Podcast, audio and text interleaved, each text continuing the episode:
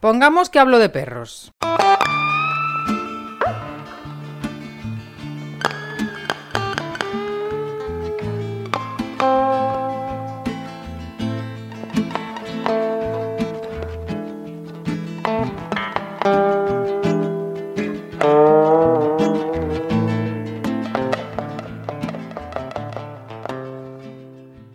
El perro necesita, pues no sé, tres minutos para observar a otro perro en calma, o cinco, o diez, como nos ha pasado una vez, pues si se lo respetamos, esa calma de ese momento se va como transmitiendo a lo largo de toda la interacción.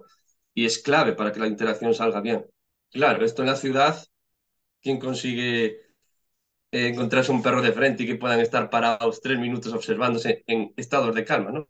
Hablo de estados de calma, ¿eh? que también hay observaciones, volvemos a lo de antes, que igual por dentro no hay calma, pero eso se puede un poquito observando, se puede ver. Entonces creo que fomentar la calma eh, es muy clave para, para, para el bienestar de cualquier perro y sobre todo si queremos hablar de perros en los que queremos ayudar con, con gestión de estrés o mejora de estados emocionales, etcétera, etcétera. Creo que, creo que es un tema que es bastante interesante y, y se debería hablar más de él. Así que me alegra que estemos ahora mismo hablando sobre esto.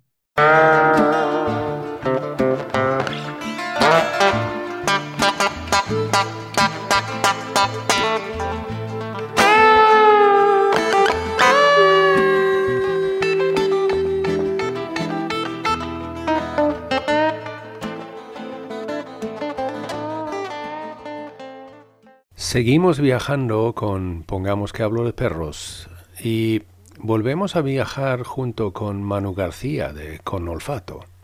Y en este tramo hablamos con Manu sobre la calma y la relajación y la importancia que tiene eso. Y que hay una cierta diferencia entre estar cansado y estar relajado. Así que con todos ustedes, Manu García de Con Olfato.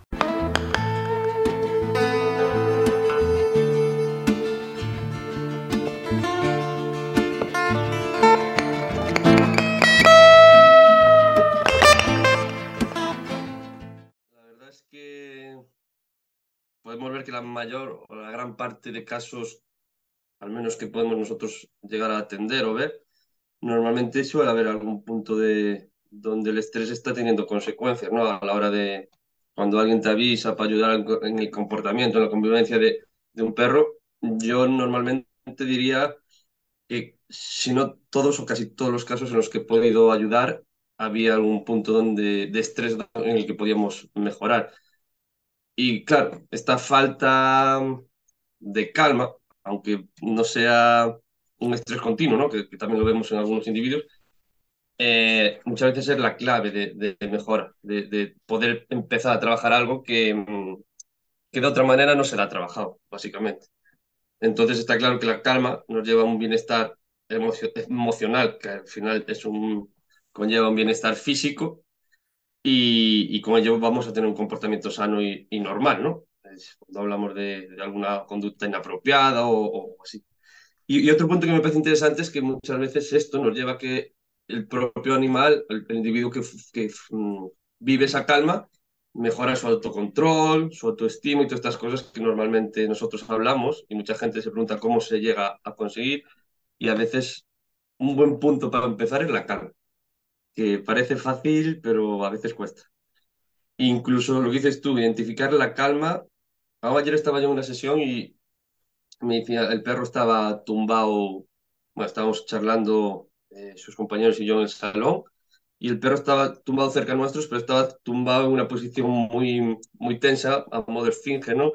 Y ellos me decían, no, ver si el perro es un perro muy calmado. Y realmente yo no estaba viendo el mismo perro calmado que veían ellos, porque realmente el perro no estaba mostrando calma, aunque estuviera tumbado. Es decir, esa, esa parte que dices tú que a veces no terminamos de ver.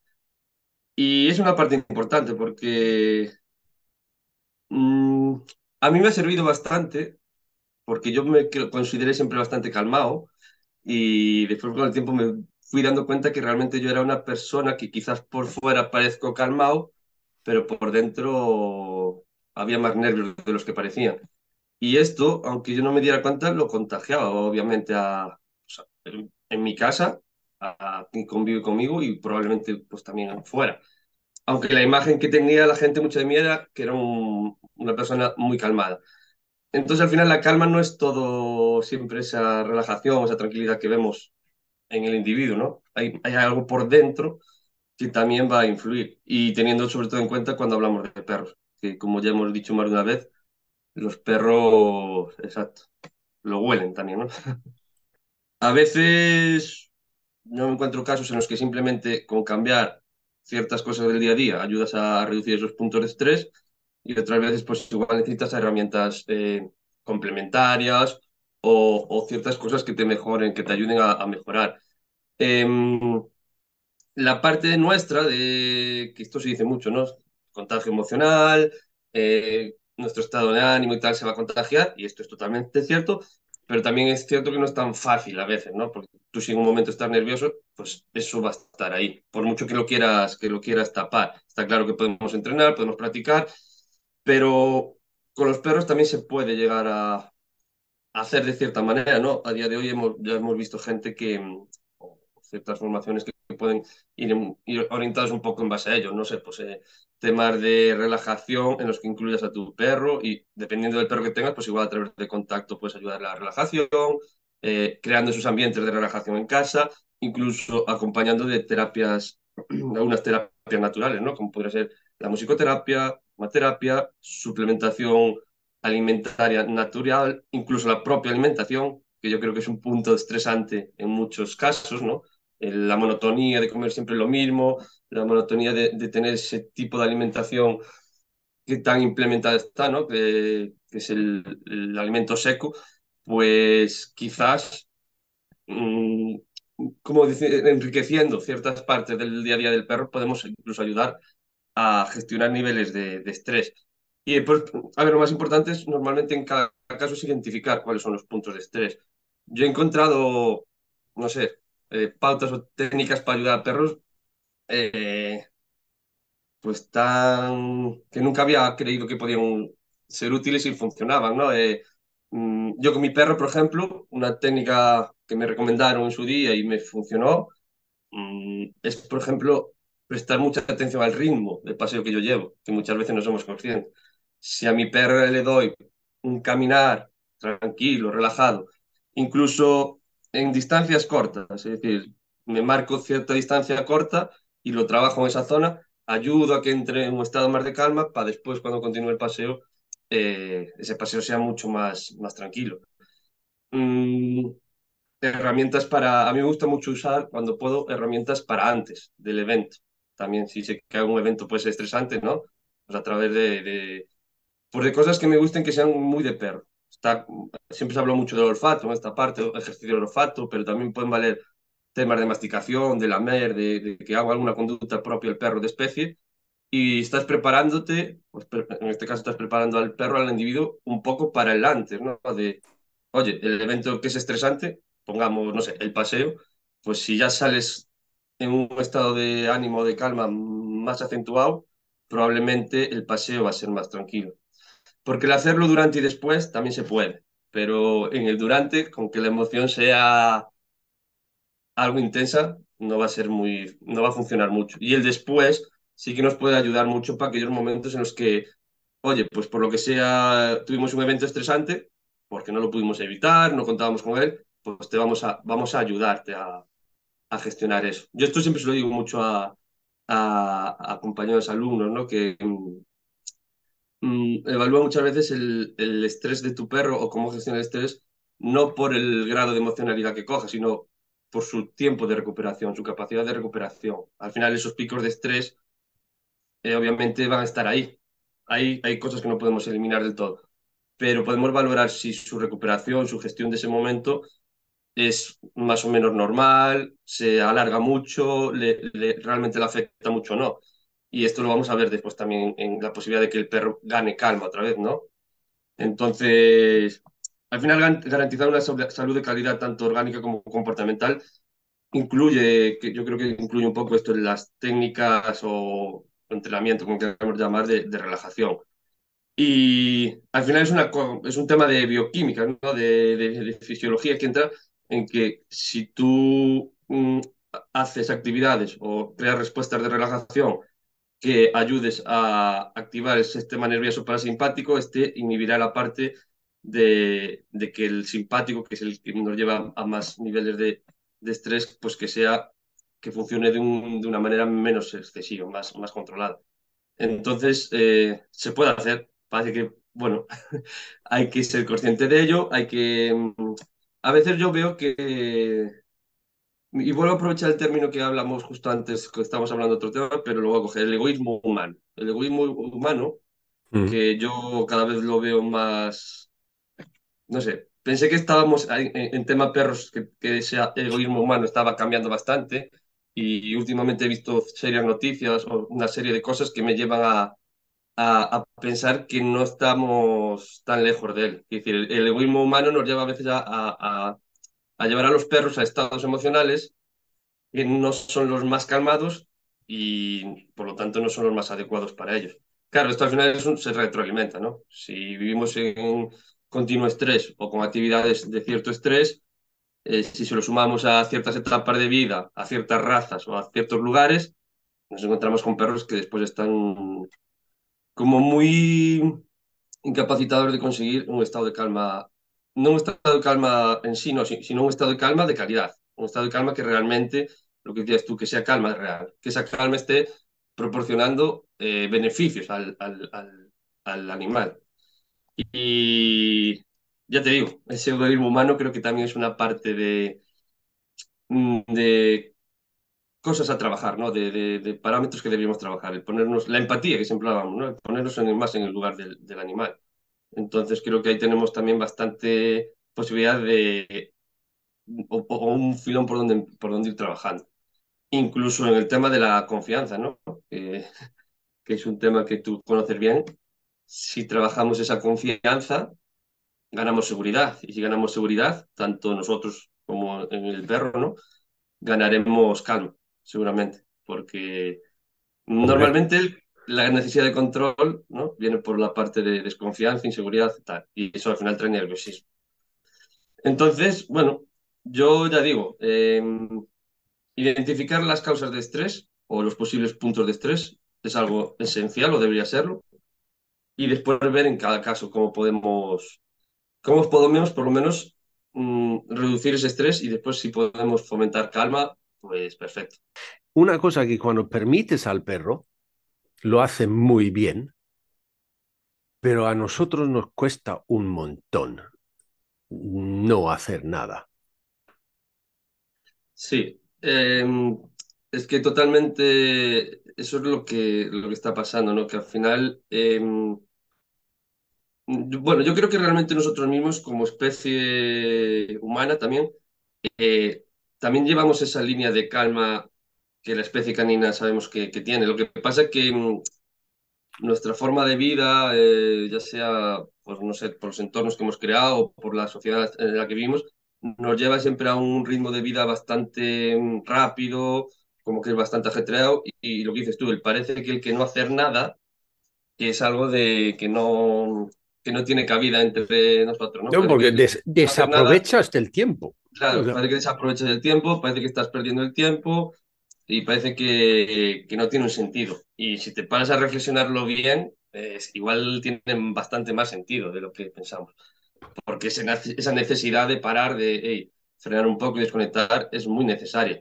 Y en los perros eh, lo hemos visto, ¿no? Gracias a pues, toda esta gente que, que, está haciendo estudios y que nos, nos facilita a, llegar, a acercarnos a formaciones de perros ferales, perros callejeros, vemos como esta tipología de, perro, eh, gran parte de su tiempo diario lo utiliza a, bueno, a estar, ¿no? A estar ahí, observando, eh, descansando, pero están ahí. Y están ahí sacando, haciendo unas funciones y sacando unos aprendizajes y cumpliendo una serie de cosas que van a, a aportarle cierto bienestar.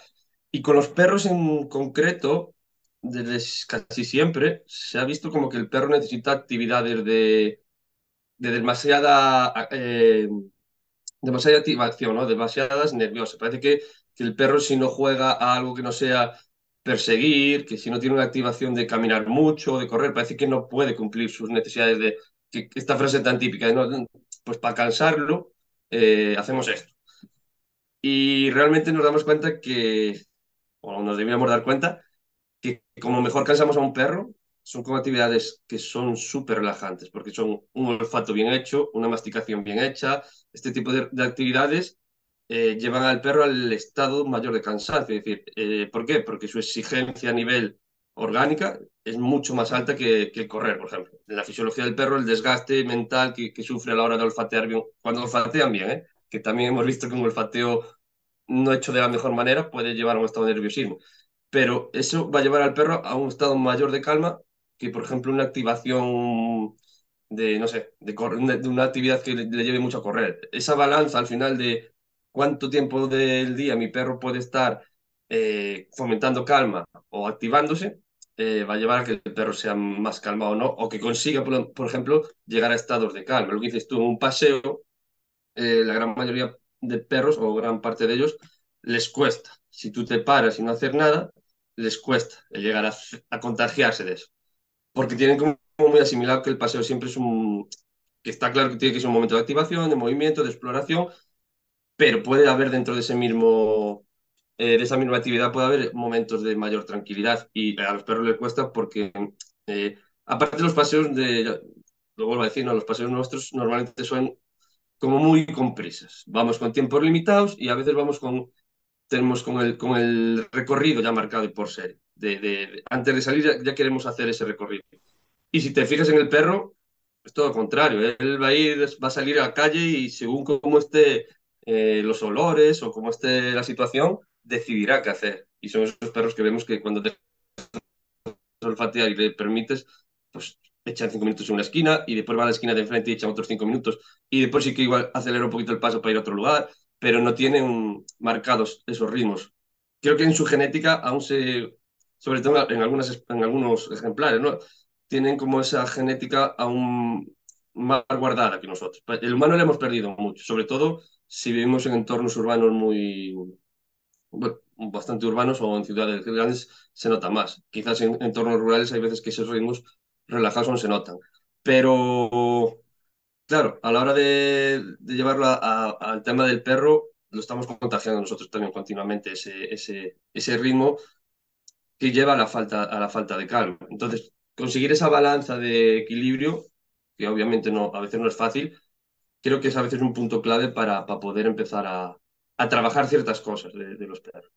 Que por desgracia ya vemos que mm, cuesta verlo, ¿no? Porque podemos ver que, que se fomenta o se quieren fomentar ciertas actividades que realmente no van a ir acorde con, con este tipo de necesidad que un perro puede tener. Que al final, esa parte de calma, de estar, que calma no quiere decir que estén durmiendo, sino que puedes estar tumbado observando, que aparte es una herramienta muy buena para ciertos aprendizajes, es muy, va muy dentro de la especie del perro y nosotros en el día a día no, no, lo fomentamos. Y si lo fomentamos, muchas veces lo fomentamos siempre en el mismo lugar, ¿no? Parece que en casa sí, porque al final tienen que estar X horas en casa y, ahí van a tener que estar tumbados la mayor parte del tiempo, pero parece que en el exterior nunca se trabaja esa parte y, y la verdad es que es muy enriquecedor poder hacerlo y poder conseguir que un perro pues esté observando de, de manera tranquila. Y muchas veces cuando esto se quiere conseguir con perros que igual pues tienen conductas más nerviosas, más reactivas, parece que el trabajo es, tengo que hacer siempre. El, mi perro tiene conductas reactivas con perros, pues vamos a ir a ver perro, vamos a conseguir acercarnos a perro. Pues quizás desde un estado de calma, de observación, estaremos preparando mejor al perro para que después pueda hacer una buena interacción o pueda hacer una buena presentación, ¿no? Está siempre muy presente eso de que parece que el acelerar los ritmos es beneficioso y yo creo que debemos dar un poco ahí la vuelta y ver que la calma a la larga, aunque nos cueste, porque hay que tener cierta paciencia, que respetar ciertos tiempos, eh, nos va a dar muchos más beneficios. De hecho, yo lo veo mucho esto eh, desde hace un tiempo aquí, eh, bueno, ya cuando empezando a hacer grupos sociales y tal, ahora una idea que estoy, que quiero crear yo un poquito es darle mucho volumen, yo en grupos sociales doy mucho volumen a las presentaciones, porque vienen muchos perros que normalmente, en grupos, pues tienen perros que, pues mi perro se lleva mal con perro, mi perro tiene problemas con perro cuando le pones el entorno adecuado, los tiempos y los ritmos adecuados, el, tiempo, el, perro parece otro. Y no es otro perro, es el mismo, solo que estamos respetando sus estados de, observación y de calma. El perro necesita, pues no sé, tres minutos para observar a otro perro en calma, o cinco, o diez, como nos ha pasado una vez, pues si se lo respetamos, esa calma de ese momento se va como transmitiendo a lo largo de toda la interacción. Y es clave para que la interacción salga bien. Claro, esto en la ciudad, ¿quién consigue eh, encontrarse un perro de frente y que puedan estar parados tres minutos observándose en estados de calma? ¿no? Hablo de estados de calma, ¿eh? que también hay observaciones, volvemos a lo de antes, que igual por dentro no hay calma, pero eso se puede un poquito observando, se puede ver. Entonces creo que fomentar la calma eh, es muy clave para, para, para el bienestar de cualquier perro y sobre todo si queremos hablar de perros en los que queremos ayudar con, con gestión de estrés o mejora de estados emocionales, etcétera, etcétera. Creo que, creo que es un tema que es bastante interesante y, y se debería hablar más de él. Así que me alegra que estemos ahora mismo hablando sobre esto. A veces pongo, doy deberes, no, eso, por ejemplo, de sentarse en el suelo y no hacer nada. He dicho a veces, vale, pues en vez de sentarte en el sofá a ver la tele, siéntate en el, en el suelo, en el principio. Pero luego, poquito a poco, sentarte y no, no tener el teléfono en mano, no tener la tele puesta, eh, a lo mejor puedes poner un poco de música detrás si, si eso te ayuda, pero lo que se trata es que, que al final, digamos, hacer nada y centrarte en tu perro, si tu perro se, se, acerca, ¿no? Y estar realmente conectado con el perro en ese momento. Eh, y eso en el principio nos cuesta mucho, de, de simplemente estar sentado en el suelo y no, no tener el teléfono, ni televisión, ni nada. O sea que, pero ¿qué, qué hago?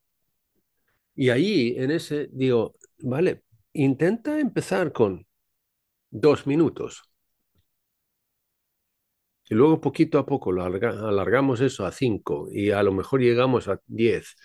Y al final tengo gente que vuelve y dice, mira, yo estoy sentado en el suelo sin tener absolutamente nada más que si mi perro viene, entonces le, o sea, le doy un masaje relajante o algo así, pero no hago nada y ya estoy una hora.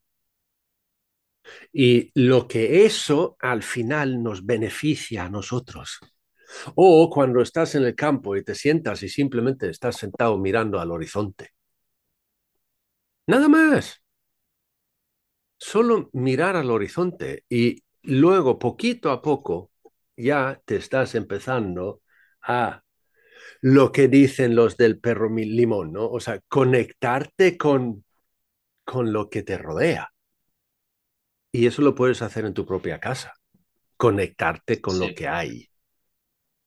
¿Vale? Y eso, eso en sí simplemente fomenta la calma, la calma tuya y la calma del perro.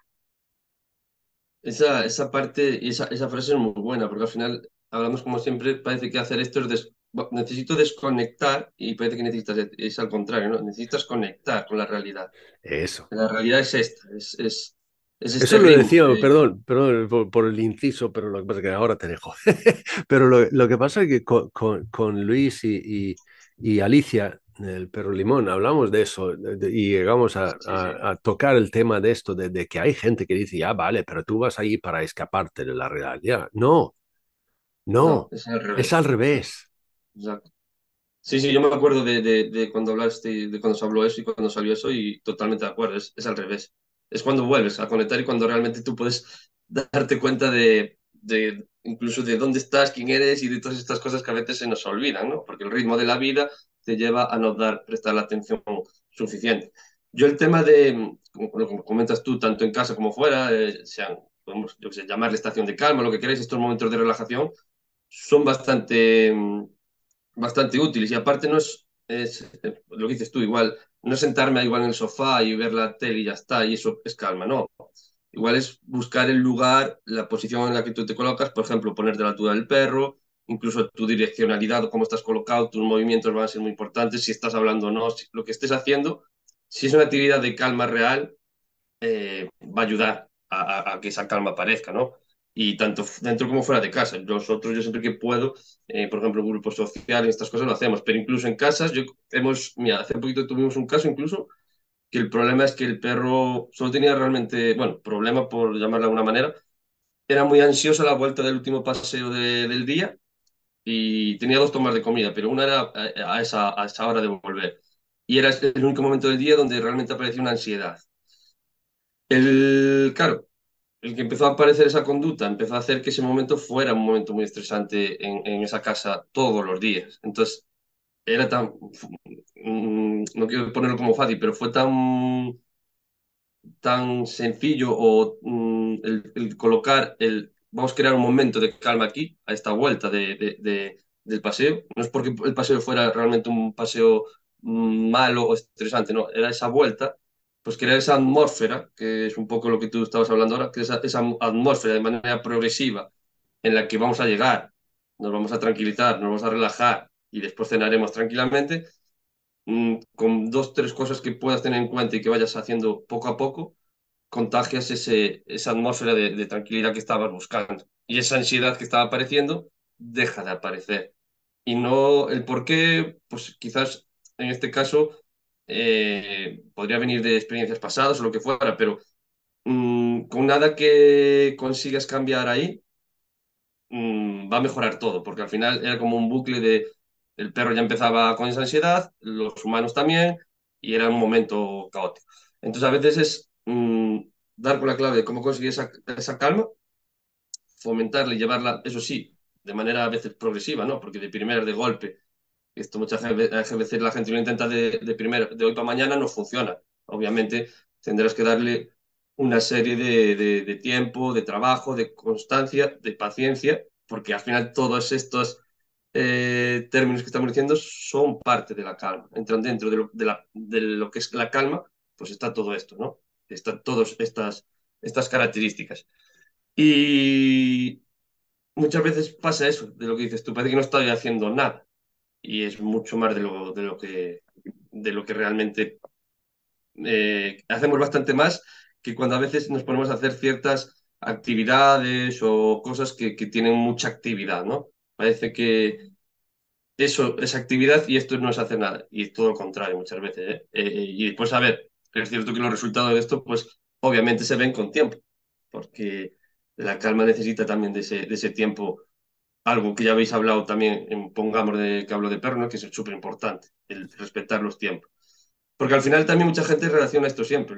Volvemos a lo mismo, lo del cansancio y la relajación. Y es totalmente diferente una cosa de la otra, ¿no? Al final, eh, un estado de cansancio, por ejemplo, un estado de fatiga, tampoco es tan necesario en la vida de cualquier ser vivo. En cambio, los estados de calma o de relajación sí que son, sí que son necesarios porque son los que te ayudan, pues en gran parte, a, conseguir ese equilibrio un poco a nivel de estados emocionales. Pero aparte son es momentos súper importantes para la regeneración, ¿no? Para, como quien dice, para el destosificarnos o, o eliminar esa parte de estrés.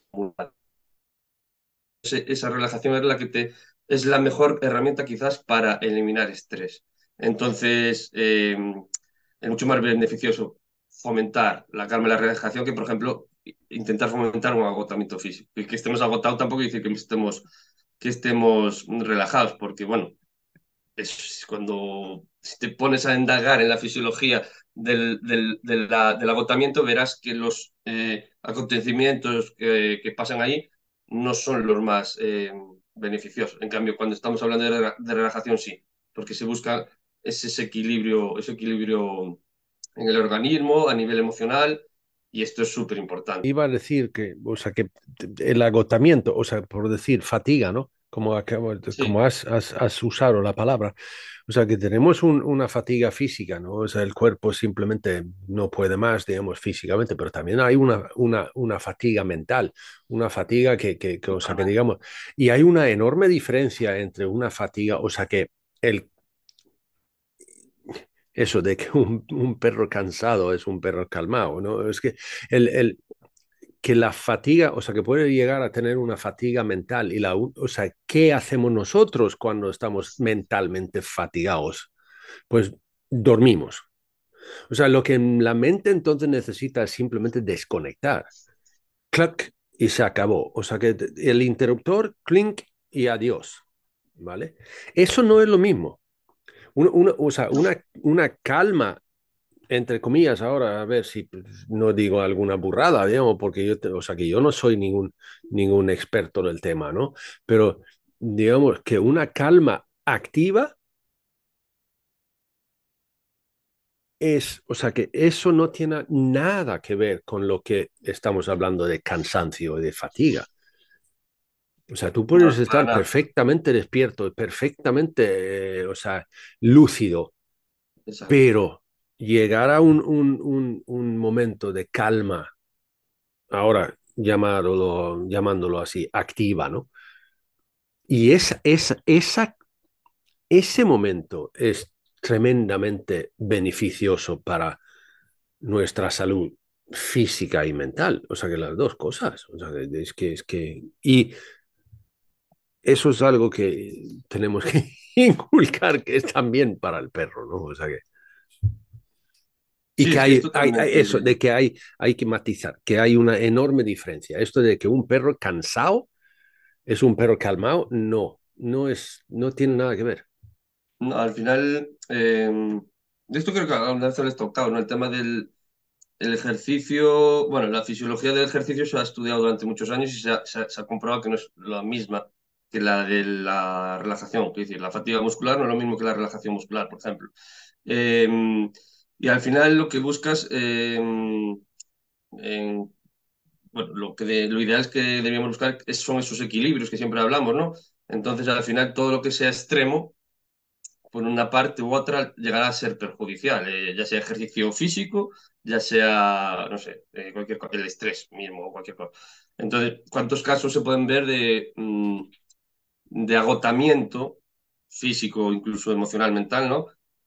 por culpa de un estrés eh, tan, tan excesivo que nos lleva a un estado que es, eh, que es no depresivo, pero es un estado donde el cuerpo necesita desactivar, duerme. De hecho, los estados muy estresantes pueden llevar a perros que, o individuos que duerman más de la cuenta, ¿no? Eh, incluso te pueden llevar a, inhibición, a, a, ciertos bloqueos. Esto lo vemos también mucho en estados, pues perros con mucho miedo, que al final lo que genera es tal cantidad de estrés que hay perros que se quedan totalmente bloqueados, ¿no? O, en estados que no son para nada beneficiosos. Y estos animales probablemente después necesitarán descansos largos y profundos, pero no quiere decir que estén que eso sea por, por una calma o que estén realmente calmados. Es totalmente, lo, a nivel bioquímico, lo que está ocurriendo dentro del, del, organismo es totalmente diferente. Es, es, es muy diferente a, a uno que es un cansancio, un agotamiento por, por, por cansancio físico, mental, emocional, me da igual, al que es una relajación. Es totalmente estados diferentes. Y probablemente el alimentar demasiado el agotamiento eh, de ese aspecto de más nivel a nivel de fatiga muscular, física, mental, eh, vaya un poco a veces también en contra de, de, la capacidad de relajación o de calma, ¿no? Porque es como los estados los como muy extremos, ¿no? Estados muy o muy opuestos, muy extremos. Entonces, al final lo que sería ideal sería eso buscarlo el equilibrio. Un ejercicio moderado siempre va a ser beneficioso, con una serie de, actividades que te lleven a, esa, actividad, a esos niveles de, de, hacer cosas de manera moderada y más o menos más activantes o no, pero que después tengas otra parte que sea bastante la de relajación y de, asimilación. De hecho, cuando hablamos de estrés, una parte importante es esa, ¿no? ¿Cómo gestionas o asimilas el estrés vivido en tu día a día, por ejemplo, pues a través de un descanso o de una buena relajación. Y esto a veces es muy clave a la hora de, que, de poder ver, de ayudar a perros, porque tiempos muy cortos de picos de estrés muy largos, muy, muy intensos, pueden necesitar periodos de relajación o descanso muy largos, porque es algo, la fisiología, es, me vuelvo a repetir, es tan diferente que esos picos de estrés conllevan mayor desgaste y agotamiento que los otros. Entonces, compensar estas cosas es bastante, bastante interesante. Em, esto eh, yo creo que es interesante hablar insistir un poco porque se ha visto bastante, o se ve muchas veces que parece que el crear actividad es lo que va a llevar a la relajación al perro. Parece que el estrés se gestiona a veces en, base a cansar y, y, yo he, visto que no es así, que realmente no es así. De hecho, yo al final cuando tienes, no sé, épocas o momentos de más trabajo, de más estrés, llegas a agotamientos, pero es que esos agotamientos no son notas que no son beneficiosos, que el parar y desconectar, no desconectar, sino desconectar de eso que te está estresando y conectar con lo que te tiene que dar calma, es la clave de, que tú puedas volver a, recargarte y estar preparado para siguientes eventos. Entonces, al final es una, es una serie de términos que se han ido colocando que, que igual no, no, estaban de la mejor manera expresados, ¿no? Y, es interesante poder hablar de ellos. Em, está claro que incluso, si nos vamos a, a una parte más exagerada, eh, el estrés continuo en un tiempo muy continuado, cuando ya podemos hablar de estrés crónicos o este tipo de cosas, va a traer consecuencias muy perjudiciales, que incluso a veces son irreversibles. Entonces esto también es interesante tenerlo, tenerlo bastante presente.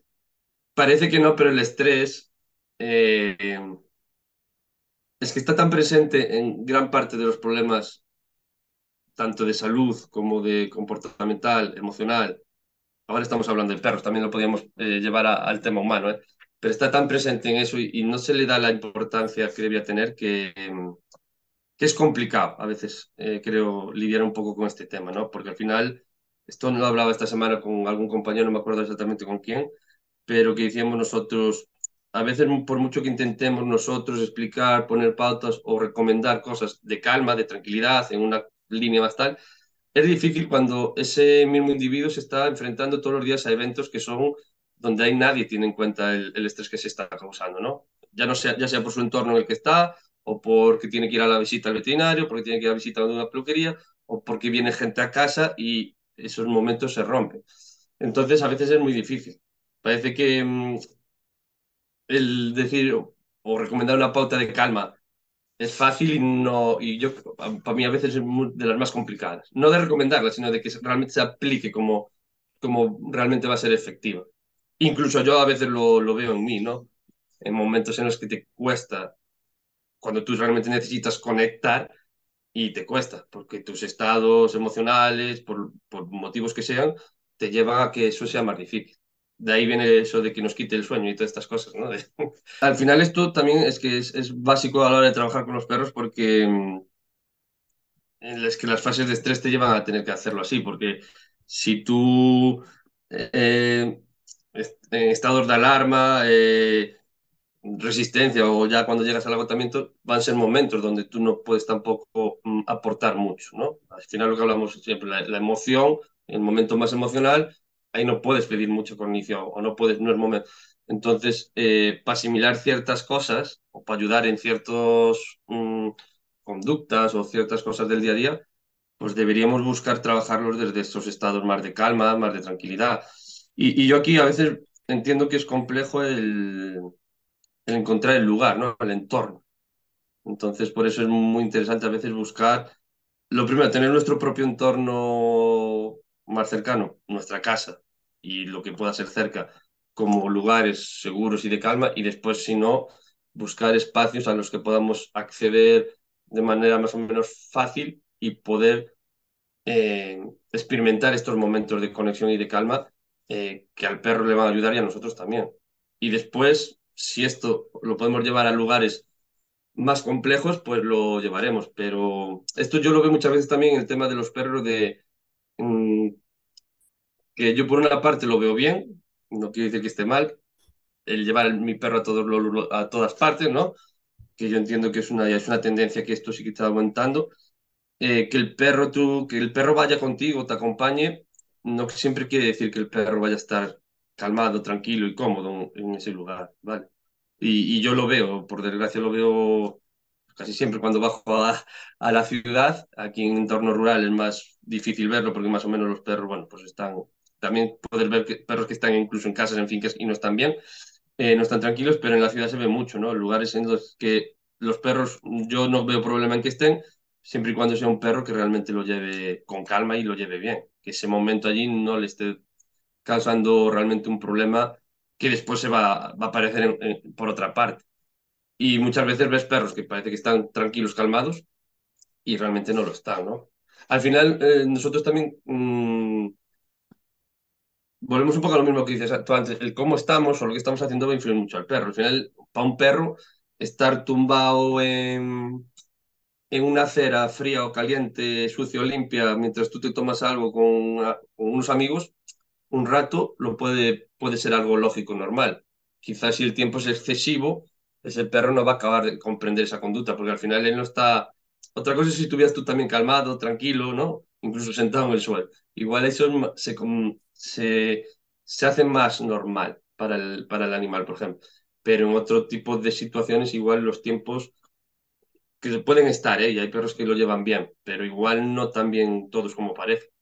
Que es algo que también a mí me gusta muchas veces eh, que la gente un poco se para a pensar en eso, ¿no? En, porque esto a mí me ha pasado, ¿no? Que te vienen y te dicen, no, es que yo quiero que mi perro pueda estar en tal sitio. Bueno, primero habrá que ver si tu perro lo primero si quiere estar en ese sitio y después si puede estar, si está preparado a nivel, si está pues, emocionalmente preparado para poder gestionar eso. Si es así, no hay ningún problema, siempre y cuando respetes también cuando él quiera moverse, cambiar de lugar o lo que sea, ¿no?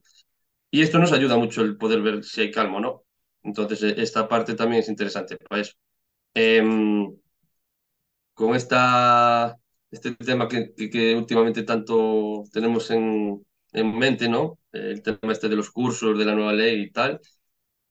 Eh, creo que se está lanzando incluso una idea que es un poco, no sé si errónea, pero sí contraria a, lo que es la realidad. Quiero decir, parece que el perro que realmente haga toda una serie de ejercicios a la orden o ciertas cosas, parece que es el perro tranquilo y calmado, o el perro equilibrado que todo el mundo quiere, ¿no? Por así decirlo. Y quizás no, no va por ahí la cosa. No, no. Yo esto muchas veces lo recomiendo, ver muchos. Yo a veces me he visto muchos vídeos, he visto muchos perros con una obediencia muy, muy bien trabajada, muy buena, y enseguida identificas que no son perros tranquilos. Entonces, mm, si realmente esto fuera la, la salida o la, o mm, eh, la solución o, lo que necesitamos para tener perros tranquilos y equilibrados, yo sería el primero que la, que la apoyaría, pero creo que no, no va por ahí la cosa. Entonces, bueno, de hecho, este control a veces puede ser totalmente. Eh, puede crear lo contrario, ¿no? En el individuo. Más que tranquilidad, puede causar cierta inseguridad. Entonces, ese estado de calma. Eso, eso es algo que, que, de cierto modo, lo tocamos Jordi Herrera y yo ahora. En el de sinceridad y. Sí, de, de que que si, si estoy controlando todo el rato al perro, entonces eso significa que lo que pasa es que al fin y al cabo, eh, en el perro genero yo inseguridad. Porque no le dejo al perro gestionarlo como al perro le, a lo mejor le gustaría, o simplemente inhibiéndole a hacerlo, eso significa que el perro entiende de que yo le inhibo gestionarlo porque no le veo capaz de hacerlo y al final el perro llegará a creerse esa imagen, ¿no? Em, y entonces, perdón, pero vamos en dirección completamente contraria. O sea, que de, que... De que eh, si el perro aprende por sí mismo que lo que, o sea, que no me, no me, no me conviene tirar de la, de, la correa, no me conviene de eso, pero tiene, tiene que llegar a esa conclusión por sí mismo. Y tengo que dejarle errar, tengo que dejarle cometer errores y tengo que dejarle, ¿sabes? Igual que a nosotros, pero no, no. Aquí vamos con el... Ya. ¿Sabes? y con salchichas. Y es que, es que, es que nos cuesta, un montón. A veces, es que es eso, nos cuesta un montón. Y nos cuesta a nosotros, pero yo veo que también a, mis alumnos a veces le cuesta y como que me están pidiendo, aunque estén muy en mi línea y con la mentalidad como la tuya y yo, dame un poquito algo de, donde yo saque control porque lo, como que lo necesitan. Yo, por ejemplo, una vez esto lo hablé con eh, una conversación un poco así tal con, con Hugo. Y porque yo con Hugo, eh, que ahora lo entiendo, yo ahora, ahora la verdad reconozco que el día que hablé con él no, mi posición no era la mejor, pero mm, me causaba cierta, no, no acababa de pillarlo, de entenderlo. Y ahora lo empiezo a ver, porque veo que sí, que una vez que empiezas a tener eh, gente, casos, hay mucha gente que aunque esté en tu línea, aunque estés ahí, a veces te está pidiendo un poco de, dame un poco de esto a otro para después poder darme cuenta de que lo que tú me dices es real y funciona. Y ahí a veces es donde a mí me cuesta bastante ahora mismo gestionar el, tema. por, por, suerte la gente que me llega ya llega bastante filtrada. Dice, a mí no me suele llegar gente que me pida mucho conductismo, mucho adiestramiento. Pero aún así esa gente que me llega, que yo veo que es esa gente que, que es, esta es la, el cliente que yo busco, a muchos necesitan esa parte de, aunque sea, déjame, no te lo dicen así, no, pero la llamada o no sé qué, ¿cómo puedo hacerlo? Y entonces tú ahí, yo a veces me quedo, pues así, como te lo estoy diciendo, de esta manera, hace esto, tal. Pero no les llega, ¿sabes? qué dicen, no les, no les acaba de... Que después a la larga muchos vuelven y te dicen, oye, pues hice tal y me funcionó. Y me doy cuenta de que no, no necesite trabajar la llamada de una manera tan, tan habitual como se hacía siempre, ¿no? Con, con, lo que tú me dijiste de cuando vamos sueltos, que el perro te gire, te siga o tal, funciona, pero cuesta, cuesta meter un poco a veces en, en la cabeza de la gente. Hasta que lo vives y lo vas experimentando, no acabas de, de muchas veces de, de, creer en ello, de verlo, ¿no? Yo hoy en día puedo decir también que la ciudad que tengo yo con mi perro no la tenía hace unos años. Ah. A la hora de soltarla, a la hora de andar por ahí incluso de irme a la ciudad con ella, que antes siempre era algo muy complejo. Hmm. Pero sí, lo que dices tú, esa naturalidad, pues si va saliendo, se contagia y eso lo van notando, ¿no? Y es lo que más funciona, es lo, la, base más sólida, pero bueno.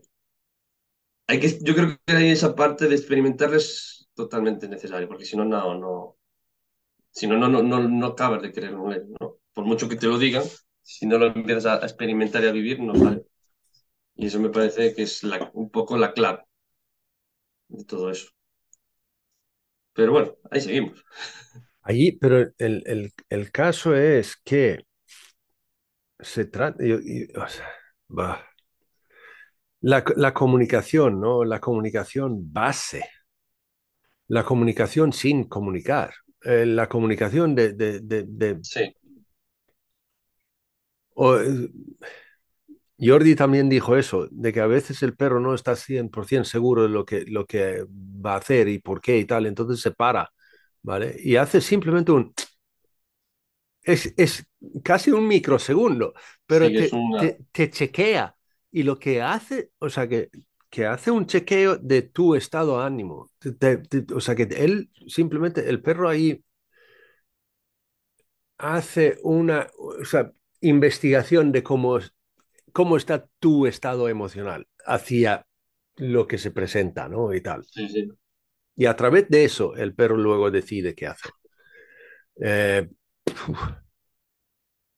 pero si tú, si, tú, si tú siempre, todo el rato estás ahí, uh, no hagas eso, uh, no, ese, eh, uh, ven, si estás todo el tiempo uh, pendiente, al final, él por sí solo no va a ser capaz de hacer nada, ¿no? Al final siempre va a estar esperando eso, necesitando esa ayuda. Si no estás en calma, Exacto. No, no, que ahí, eh, volviendo al tema, el estado de calma es primordial y básico para que tú puedas llegar a conseguir eso. Tú y él. Porque si no, es cuando va a empezar a... Esa autonomía o ese autocontrol que tienes que tener no, no va a aparecer. El autocontrol real, ¿no? No este que nos cuentan de por ahí de otra manera. Si no hay ese estado de calma, difícilmente lo puedes conseguir. Pero bueno, es un trabajo un poco lo que dije antes, las características, ¿no? que lleva tiempo, tiene que tener sus, sus patrones de, paciencia, constancia, eh, de creer en ello, de llevarlo a cabo de manera real, natural, sincera, básicamente esos valores que siempre hablamos, ¿no? de manera, con todos esos valores, amabilidad, sinceridad, empatía, respeto, que crea esa confianza para poder llevar a cabo esos estados de calma que son los que realmente nos van a ayudar en la mayor parte de los casos, eso está claro. Pero, y luego, otra cosa en esto que tiene que ver con la calma también, ¿no? O sea, que la calma nuestra en el principio, pero es lo que estamos diciendo muchas veces, eso de, de, que llegar a conocer a tu perro, o sea, que observar a tu perro y llegar a conocerle. Sí, total. Para poder hacer ese ejercicio, nosotros tenemos que estar en un estado de calma. Es que esto lo, esto lo hablamos no creo que formación era que salía, que al final es eso, ¿no? Si no hay un estado eh, apto para aprender, es decir, si tú no estás preparado, calmado, concentrado, como quieras eh, decirlo ahí, no vas a poder absorber lo que tienes que, aprender, ¿no? Es, muy difícil. Y esto se consigue, que el aprendizaje no llega y lo haces al momento, sino que al final también necesita, por cierto, calentamiento, cierta preparación y a través de estos estados es como lo vas a conseguir. De hecho, yo creo que realmente esta gran necesidad de control que tenemos en general los humanos, ya con perros y, en otros ámbitos de la vida, es porque realmente nos está, el motor que estamos viendo es que nos está estamos buscando y necesitando la seguridad de la calma, ¿no? De poder tener las situaciones un poco seguras. Entonces, al final lo que estamos buscando es calma. Solo que igual lo estamos buscando por el camino que igual no es el más correcto, pero al final eh, lo que nos mueve es eso, ¿no? El poder estar, tener la seguridad y la calma de que esta situación se va a gestionar o esta interacción va a salir bien. Eh, es que al final vuelve a lo mismo, si te, claro, es la base casi, por así decirlo, un estado apto, preparado para que tú puedas gestionar, interaccionar, aprender, lo que sea, lo que sea que tengas que hacer. Es, es importante y, es, y está ahí. Yo tuve en un, en un ahora como anécdota, eh, en, un, en un paseo grupal, una vez vino una con su perro y increíblemente nerviosa, la humana. Sí. Eh, y lo pasó mal. Y yo vi y la pregunté, vale, ¿cómo estás? Y lo llevo mal, lo llevo mal, lo llevo mal, lo llevo mal. Es que ¿dónde está ahora? ¿Dónde está? ¿Qué hace? Y vale. Así que espera un momento.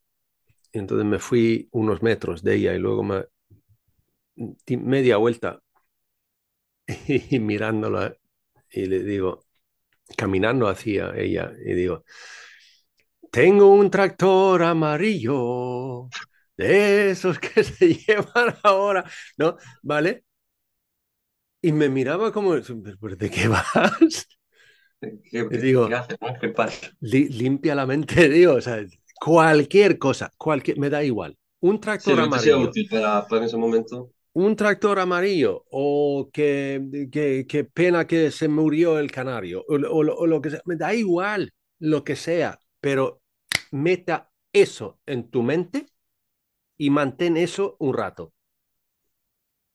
Cualquier cosa, me da igual. Pero algo que, hace, algo que hace que dejas de pensar en tu perro.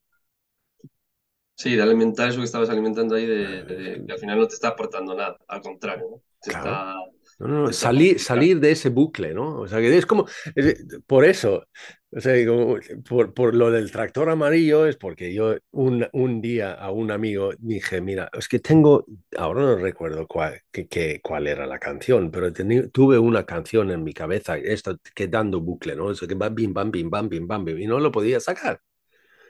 Sí. Y él me, entonces me dijo, pero eso es muy fácil. ¿Cómo es fácil? Llevo todo el día con la puñetera canción en la cabeza. Y dijo, tengo un tractor amarillo. y claro, ¡pum! Y se fue esa y, ya tuve el tractor amarillo en la cabeza. sí, que al final es, a veces es eso, quitar un poco lo que tienes ahí, cambiarlo, o por lo menos buscar la manera de, conseguir cambiar eso. ¿no?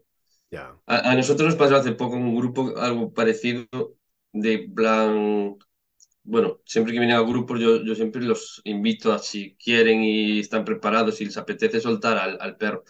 Y hay quien normalmente la mayor parte de la gente lo hace y no hay mayor problema. Pero justo aquel día, pues la persona no estaba del todo segura, soltó.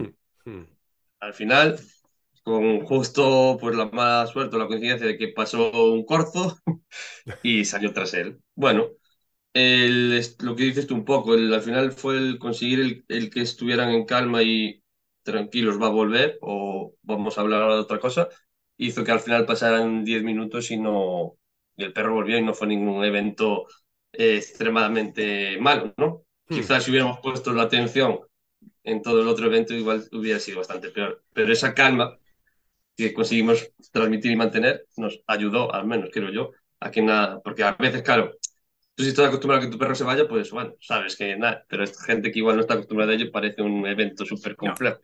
Lo que hablamos, ¿no? todo, todo, todo, aprendizaje al final, al final requiere de eso, ¿no? De, de, cierta repetición, no infinita, pero sí que poder estar concentrado, atento a lo que está pasando y, y esa normalidad es súper clave a, a la hora de poder sacar aprendizajes, aprendizajes por lo menos que sean positivos. ¿no?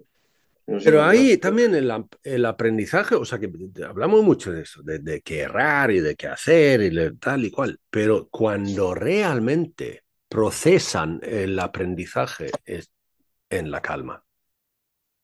Sí, eh, que es lo que te decía, el estado de calma es el que te va a llevar a poder darte cuenta y asimilar lo que está pasando. ¿no? Normalmente lo que hablamos siempre del estado emocional, la cognición y tal, un estado emocional elevado no te va a permitir eh, absorber aquello que, que, está pasando, de manera que realmente quede ahí como, como algo que sea útil para pa más adelante poder saber qué hacer. Entonces, el estado de calma, eh, obviamente, es, es, la base de seguramente de la mayor, del mejor aprendizaje que puede sacar cualquier individuo, ¿no? El estar en un buen estado de calma, estar en un buen momento. De hecho, yo esto pues muchas veces lo que trabajo, ¿no? Si trabajas en observación o este tipo de cosas, si es que si haces todo lo contrario, en plan, inundar al animal o al individuo con aquello que le crea el problema de estrés, va a ser súper complejo que realmente saque un aprendizaje sólido, ¿no? Porque no estaba en el estado que debería, no está, no está siendo la esponja que debía ser para, para llevarse la parte, la parte buena. Puede que soporte lo que estás haciendo, pero realmente el aprendizaje no se estará dando de manera sólida, porque no está en el momento, en el estado emocional adecuado para, llevarlo a cabo. Es, es, esto es así, aunque después a veces trabajarlo no es tan fácil, pero la realidad es que es así. Hay que buscar ese estado de calma para poder llevar a cabo al menos los aprendizajes más sólidos o más, más positivos que queremos. Entonces podemos llegar a la conclusión de que nosotros como seres humanos tenemos que trabajar nuestra calma, por llamarlo sí. así, ¿no?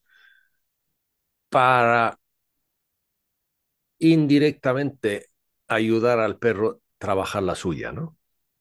Sí, realmente está totalmente relacionado, ¿no? Si al final nosotros queremos transmitir o fomentar o ejercitar la calma en, nuestro, nuestro perro, obviamente nosotros vamos a tener que pasar por, por, por esa parte también, ¿no? Y, y al final es eso, aparte de hacerlo, si lo podemos hacer en conjunto, pues va a ser mucho más, va, va, a ser mejor. Yo eso siempre lo digo, con lo que decía antes, antes del evento, que sea estresante, si el, el ambiente, el nosotros, eh, todo, ese, ese conjunto, esa, esa atmósfera crea esa calma que queremos que se dé cuando estemos ante el evento estresante, pues nosotros pasamos por, por, por, estar ahí y tenemos que trabajarla también.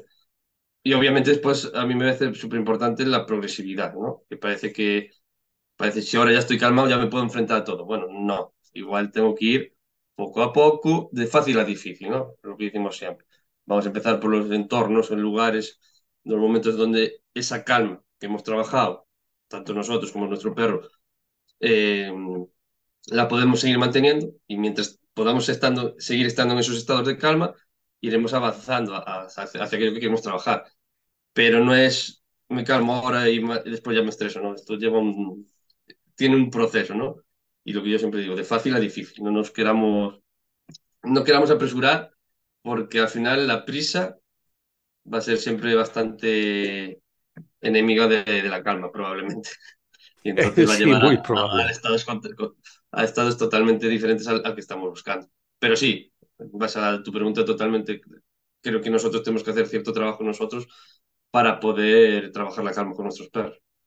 De hecho, yo creo que al final mm, lo vas a acabar haciendo eh, porque todo, una cosa induce a la otra, ¿no? Que si, si consigo calmarme yo, el perro se calmará y al contrario también. Cuanto más calmado esté el perro, yo también estaré. Entonces, si uno de los dos no, no pasa por ello, pues no va a funcionar. Entonces, sí, totalmente, totalmente es un sí claro el que hay que pasar por ello. Porque además, entonces podemos entrar en, en, para terminar esto, decir que a lo mejor los perros están intentando calmarnos a nosotros un montón de veces, pero nosotros no lo Pues- percibimos. Pero donde nosotros sí que podemos hacerlo es, es empezar con nosotros mismos, ¿no? O sea que eh, desgraciadamente, lo digo yo muchas veces, desgraciadamente en la relación que tenemos con el perro, nosotros tenemos que dar el primer paso. Sí. Sí, porque al final nosotros fuimos los que dimos el paso de que estén ahí. Entonces, al final creo que estamos en la obligación de, de hacerlo. Básicamente porque fuimos nosotros los que hemos elegido, ¿no? El que vivir ahí en ese lugar con ese individuo. Entonces, dar el primer paso está en nuestra, está en nuestra, en nuestra parte. El, el balón ahí está en nuestro tejado, por así decirlo. Y, mm, y conseguirlo va a ser fundamental que nosotros lo, lo, tengamos en, en, en mente y, que realmente estemos dispuestos a realizar. No vale con buscar ayuda a un profesional o quien sea, de que necesito que mi perro sea más tranquilo o mi perro mejore en esto si yo realmente no estoy, no lo interioricé, no, no estoy preparado para hacer ese proceso. Porque de nada sirve eh, que un profesional te ayude si lo que te va a decir no lo quieres escuchar o no te gusta o no te apetece hacerlo, ¿no? Entonces también este proceso es súper importante. Y lo que dices tú de que los perros nos están intentando calmar a nosotros, eh, cuanto más trabajo la observación, me, me, doy cuenta de que es así. De que continuamente ellos sí que están intentando muchas veces transmitir esa calma que nosotros no somos capaces de ver. Y, y esto al final, yo un poco lo que hago, eh, eso de que, como le llamo yo a, a, mi colectivo, ¿no? el de escuchando perros, viene porque al final los perros necesitan, yo lo veo que necesitan ser escuchados. Y cuanto más escuchemos a los perros, mm, mejor va a ir todo. Porque nosotros no nos vamos a dar cuenta de más cosas y ellos se van a sentir que, que lo que están transmitiendo, comunicando, sirve para algo. Entonces eso, y eso pasa por, por, eso pasa por la observación y por nosotros tener la paciencia y la calma de hacer, de querer hacer eso. Vamos a observar al perro y vamos a, a escucharlo realmente, qué está comunicando, qué está diciendo. Entonces, me parece eso de que los perros están intentando calmar, yo estoy totalmente de acuerdo. Lo veo continuamente. Se ve en los perros eh, a diario. Y ahí, si nosotros podemos ver eso, ayudando a, a, la gente poder ver a su perro intentando ayudarle a calmarse al humano. Ahí cuando Entonces, podemos ver eso, yo creo que surge la, no la magia, porque quizás no es, pero surge esa, esa convivencia real, esa, ese, esa transmisión de lo, que, de lo que una convivencia significa, ¿no? El poder observar a tu perro y saber lo que está transmitiendo y que él también sea consciente de que tú estás recibiendo esa información y que actúes en base a ella, es que es el, por excelencia, son los, esos chutes de autoestima que va a hacer que la relación sea la, la que tiene que ser, tanto para uno como para otro. Y esto surge de, volviendo a lo mismo, en base a ese estado que nos permite hacerlo, ¿no? Que es el estar calmados, tranquilos y, y, siendo conscientes de lo que hacemos, que esto también es bastante importante, ¿no? La calma te ayuda a estar consciente de lo que está ocurriendo y de lo que, sea lo que sea, sea bueno o malo, de cómo gestionarlo, cómo poder actuar en base a ello y cómo sacar el, esa experiencia que nos lleva al aprendizaje. Entonces, ahí surge todo. En cuanto empieza la comunicación a fluir de, de manera real, no simplemente por tener conocimiento, sino cuando la empiezas a vivir de que la sientes, de que estás escuchando y el perro se siente escuchado. Ahí, ahí aparece todo, por así decirlo. Manu García, de Con Olfato, eh, te pueden encontrar en conolfato.com y te pueden encontrar en el Con Olfato en Insta, en Facebook y no sé, en algo más. Y ya está. En la página web www.colfato.com, en Instagram y, y, en Facebook. Vale. Y ahí estamos. Para lo que haga falta y bueno, con muchas ganas de seguir. Sí, sí, en eso, seguir. Y entonces, ¿en qué seguimos? ¿Qué estás haciendo? Pues mira, ahora más que nada estamos haciendo los asesoramientos individualizados, tanto, sobre todo presencial y algún online. Estamos dándole bastante movimiento a grupos sociales. La verdad, en la zona en la que nos encontramos creo que es bastante necesario y bastante útil. Y bueno, estamos haciendo últimamente cosillas de formación, tanto por nosotros mismos como con colaboraciones con otros profesionales. Y, un poquito de divulgar, facilitar formación a aquellos que la quieran y, y después hacer los asesoramientos individualizados y personalizados. Tenemos en mente más cosillas que, bueno, irán surgiendo. Eso, cuenta, cuenta. No, al final lo que queremos es empezar a dar más servicios también a modo presencial, sobre todo por, por lo que te decía antes. Veo cierta necesidad, pues quizás en temas de comunicación, en temas de presentación de perros y, bueno, dar servicios que igual no son los más habituales a día de hoy, pero creo que a la gente le, les va a ayudar, porque, bueno, ya te digo, a través de grupos sociales nosotros hacemos bastante buen trabajo, y a veces creo que mm, tenemos la suerte de colaborar con un par de asociaciones de, aquí de la zona y el poder pues, facilitarle el día a día a mucha gente nos, lo va... Veo que es lo que es necesario, ¿no? a veces no están cursos concretos de, no sé, de, de cualquier cosa que hay hoy, sino que a veces noto que la gente necesita esa parte práctica ahora de eh, cómo, por ejemplo, presento yo a mi perro otro perro, cómo empiezo a escuchar a mi perro, cómo lo puedo leer ahora mismo también tenemos el colectivo Canino Escuchando Perros, que es, es una plataforma online donde estamos moviendo mucho eso, ¿no? Empezar a conocer a nuestros perros, a entenderlos, a escucharlos y después ya empezaremos a hacer cosillas de, de, lo que sea. Pero es importante. Y bueno, también ahora estamos, vamos a, bueno, tenemos en nada este mes el curso de iniciación de Man Training con, con Rafael Bosch y este tipo de cosillas que vamos a, bueno, también tenemos una formación de adolescencia con Mumbi y bueno, con colaboraciones que nos han ido surgiendo y, y que creo que son buenas opciones para, bueno, para acercarnos a todo aquel que quiera escucharnos, al menos lo que, lo que yo desde aquí puedo, puedo transmitir y, y, y, compartirlo con todo aquel que, que, quiera. Básicamente, esa es la filosofía un poco de Colfato, ¿no? Lo que yo tengo aquí y lo que yo sé hacer, poder compartirlo con todo aquel que lo quiera. Así que nada, aquí estamos. Y nada, muchísimas gracias de nuevo. Para mí siempre es un placer hablar contigo y un auténtico placer aún mayor poder estar en, en Pongamos que hablo de perros, no, creo que es... A ver, a ver, yo siempre digo, gracias a ti, siempre. Eh, Ahí está. Eh, eso. Así que, nada, Manu, muchísimas gracias. Eh, un abrazo, mucha suerte con todo lo, todo lo que hagas y adelante. Igualmente, gracias. Allí termina este tramo de los viajes de Pongamos que hablo de perros. Gracias, Manu. Gracias. Gracias a ti que estás escuchando esto. Y si te gustaría escuchar más, pongamos que hablo de perros.info. Ahí están todos los tramos que se ha hecho en estos viajes hasta ahora. Y con eso, hasta el siguiente tramo, saludos peludos.